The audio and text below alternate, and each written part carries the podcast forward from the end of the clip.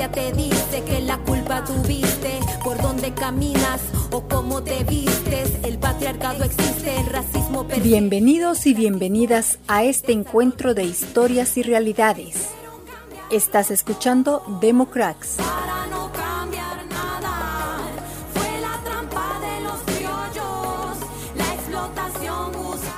Hoy presentamos de caudillos a líderes.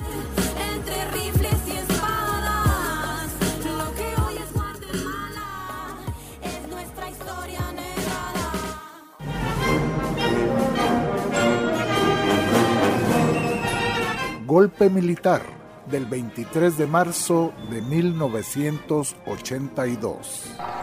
El ejército de Guatemala ha tomado la determinación de levantarse en armas atendiendo al clamor popular. Deben salir por la puerta frontal del palacio con las manos en alto. Uno a uno no tendrán ningún daño. Por favor, empleados y personas particulares que se encuentran dentro del Palacio Nacional, dirigirse a la puerta frontal y salir con las manos en alto. Estas órdenes peliculescas sobraban, estaban de más, porque, según Teleprensa, sus camarógrafos captaron. Como desde las primeras horas del día se procedió a la evacuación del personal civil que labora en las diferentes dependencias centrales y anexos del Palacio Nacional mientras que unidades del ejército, tanto de la infantería como blindados y artillería, ocupaban posiciones en todos los puntos que, conforme ha sido ya tradición en los golpes de Estado anteriores, configuran los sitios desde donde es posible dominar la sede del Ejecutivo. Escucharon mucha, así se cambiaban a los gobiernos hace, uh, 40 años, a puro golpe de Estado. A la gran puchica. Entonces, eso fue aquí en Guatemala. Aquí, pues vos, hace 40 años, unos disque militares jóvenes dieron un golpe de estado para quitar a un militar y poner otro, vos.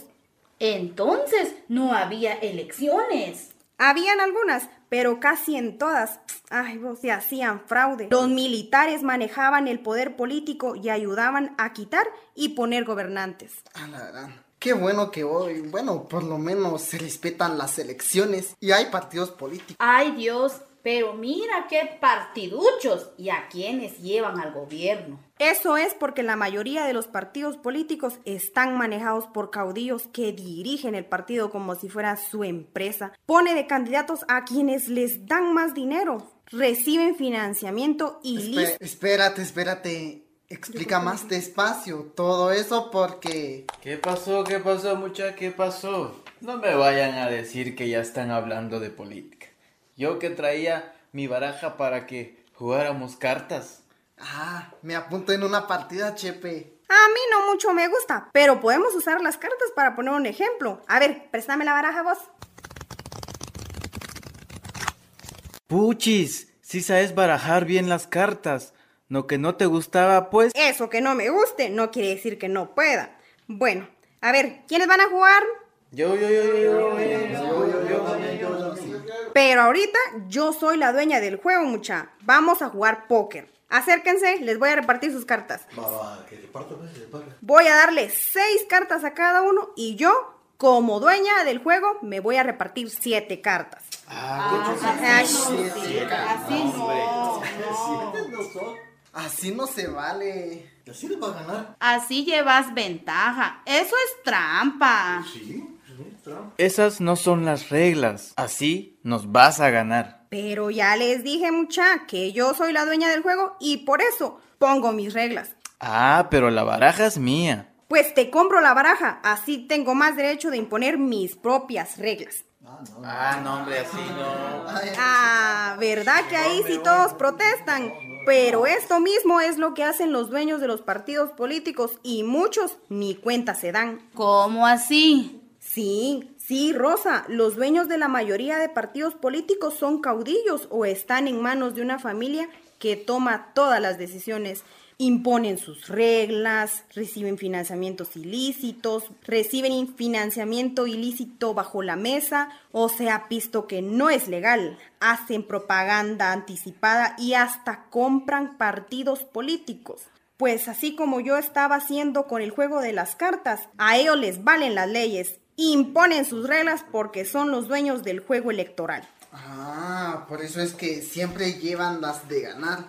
A puro chanchullo.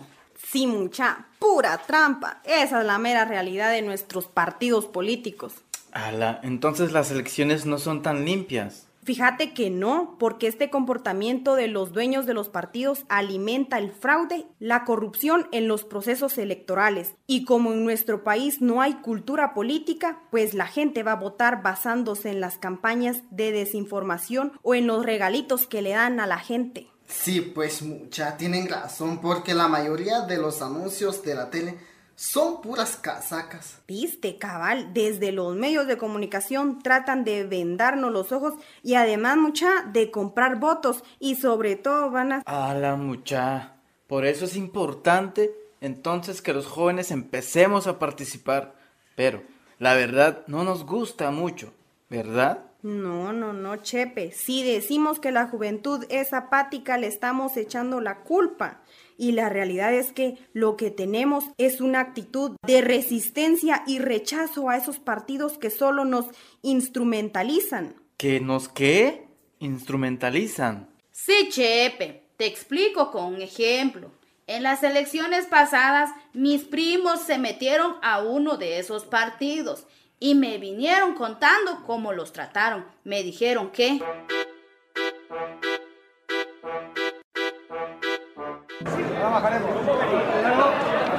Bueno, mucha, así me gusta que haya bastantes jóvenes en nuestro partido. Ustedes son la fuerza del partido, así que echarle ganas con la propaganda. Cada uno de ustedes debe pegar 500 afiches diarios. A ver si así se me ponen las pilas, pues.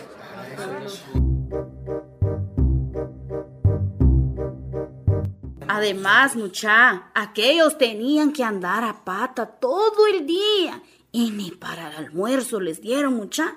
Es cierto que si es un partido progresista, hay que participar como voluntariado, pero que no te usen solo para repartir afiches. Podemos repartir afiches, pero también nos deben dar espacio de decisión. ¿Y por qué será que no nos dan ese espacio en esos partidos? Pues fíjate que es porque nuestras ideas las miran como un peligro. Miren, la mera verdad es que la juventud es una amenaza para el Estado. Imagínense cómo van a querer ellos que personas jóvenes como nosotros, junto a las mujeres, pueblos indígenas y de la diversidad, personas empobrecidas, de repente se nos ocurra tomar el poder. Uy. ¡Ja! Les tiembla todo. Por eso los partidos están hechos por los adultos y manejados por adultos, sobre todo hombres. Y entonces, así como vamos a poder participar en la política. Es que participar en política no solo se puede durante las elecciones, Chepe, ya solo con el hecho de que en este momento estemos hablando de un mejor futuro, estamos haciendo política. Cuando aspiramos a la felicidad y al bienestar de todos, estamos haciendo política. Cuando queremos tener más libertad sobre nuestro cuerpo y nuestra vida, estamos haciendo política. El otro día que decíamos que podemos participar desde nuestra comunidad.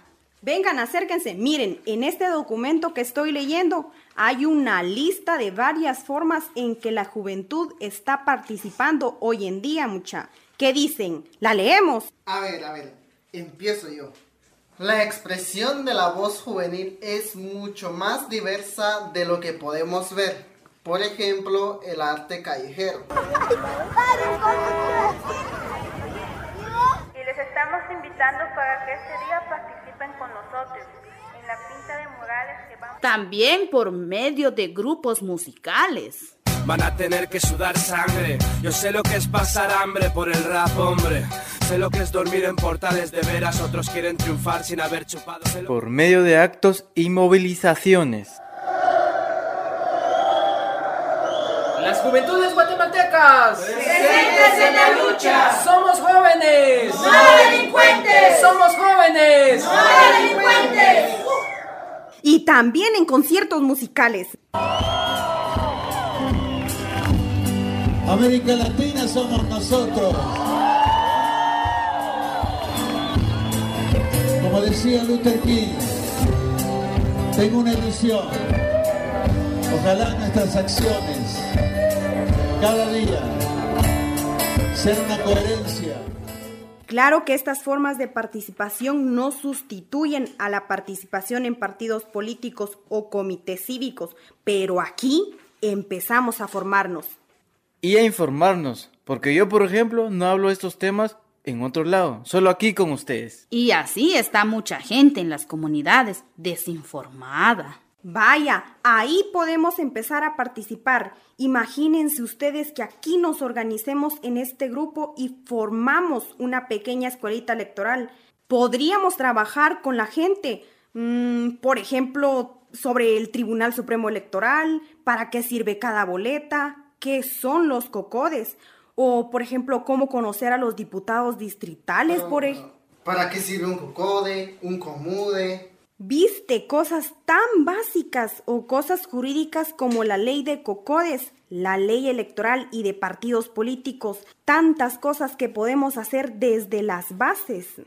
Sí, porque hay mucha gente que he visto que no sabe ni cómo votar ni por quién votar. Y es así donde cualquier mafioso llega a los puestos. Ahí, ahí está otro tema que podemos trabajar, analizar a los candidatos, ¿Y cómo? Desde el Internet, mucha, o medios alternativos que den información. Desde ahí podemos hacer mucho. Lo chistoso de esto, mucha, es que casi todos los candidatos para presidente y diputado tienen antecedentes y la capacidad que tenemos de difundir esta información es tremenda. Eso sí, solo si sabemos usar las redes.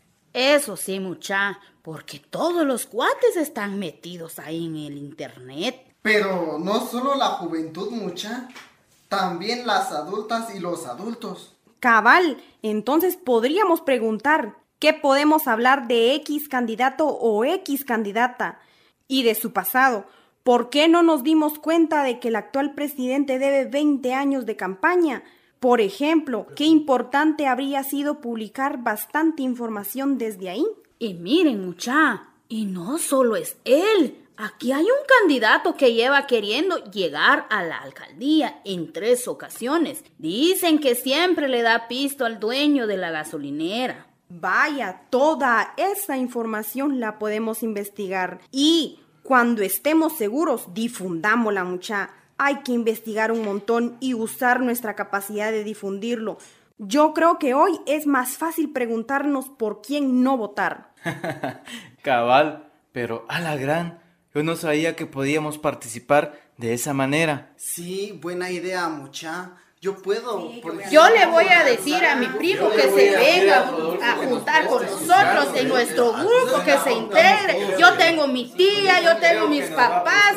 Así nos hacemos una buena organización, mucha.